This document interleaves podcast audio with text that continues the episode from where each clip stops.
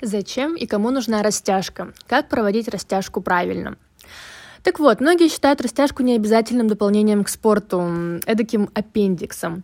Мы часто находим отговорки и не находим время на то, чтобы растянуться.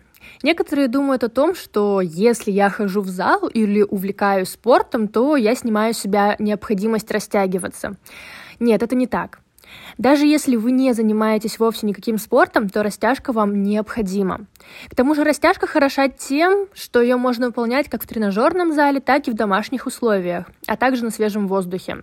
Это хорошее укрепление мышц и суставов. Выполняя упражнения, вы не будете деревянными к 30 годам. Минимизируете возможность случайных травм, вроде потянутой лодыжки.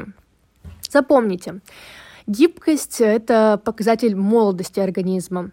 Строго говоря, гибкость — это степень подвижности суставов.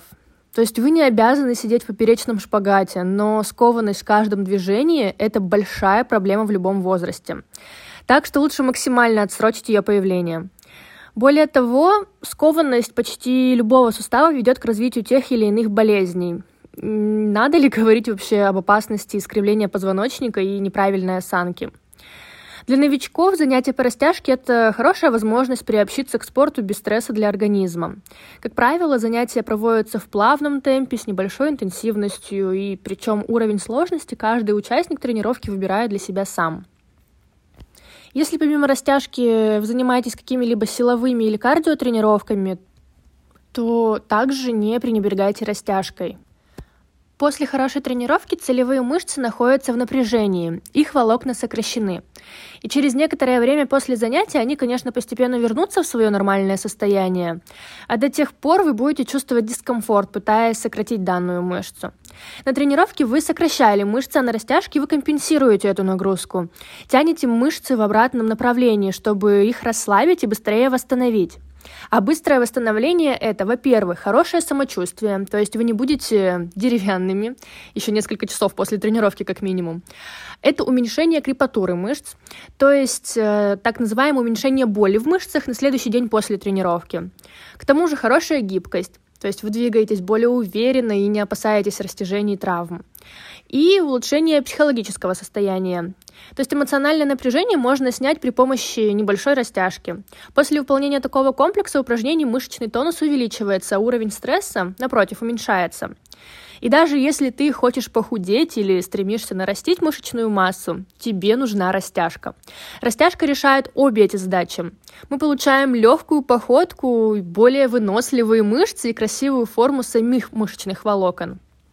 Так что давай разбираться в рекомендациях по выполнению качественной растяжки, которые мы будем с тобой соблюдать. Итак, во-первых, выполнять упражнения на растяжку можно и нужно медленно и плавно. Далее, не стоит слишком сильно растягивать мышцы. Опять же, слушайте свое тело. Некоторые считают, что растягиваться нужно до боли и... или просто не будет результата. На самом деле самое главное – это постоянные занятия. Тогда и результат будет. Далее. Не задерживайте дыхание во время растяжки. Пожалуйста, у нас не соревнование по тому, кто дольше продержится без дыхания. Важно, чтобы кислород в полном объеме поступал в организм. Поэтому продолжаем дышать как обычно. Амплитуду движения следует увеличивать постепенно, без резких рывков и резких движений. Растягивать мышцы нужно в фазе выдоха. То есть для того, чтобы комплексно расслабиться, мы делаем с вами выдох, и на выдох делаем усилия в качестве упражнения. Далее. Делаем упражнения в состоянии спокойствия как можно медленнее, желательно при этом не разговаривать. Если вы легли на пол для растяжки, можно закрыть глаза. Это положительно сказывается на расслаблении и гармонизации мышц и вообще, в принципе, на общем самочувствии. Это как некая релаксация – Далее, не делайте растяжку в положении равновесия или отсутствия равновесия, в отличие от того, что вам могут посоветовать. Например, если вы занимаетесь стоя и растягиваете мышцы бедра, опирайтесь на что-нибудь. Это позволит не потерять равновесие и помогает растянуть мышцы вместо того, чтобы перенапрячь ее. После каждого движения на растягивание сделайте буквально 10 секунд паузу, чтобы расслабить конечности.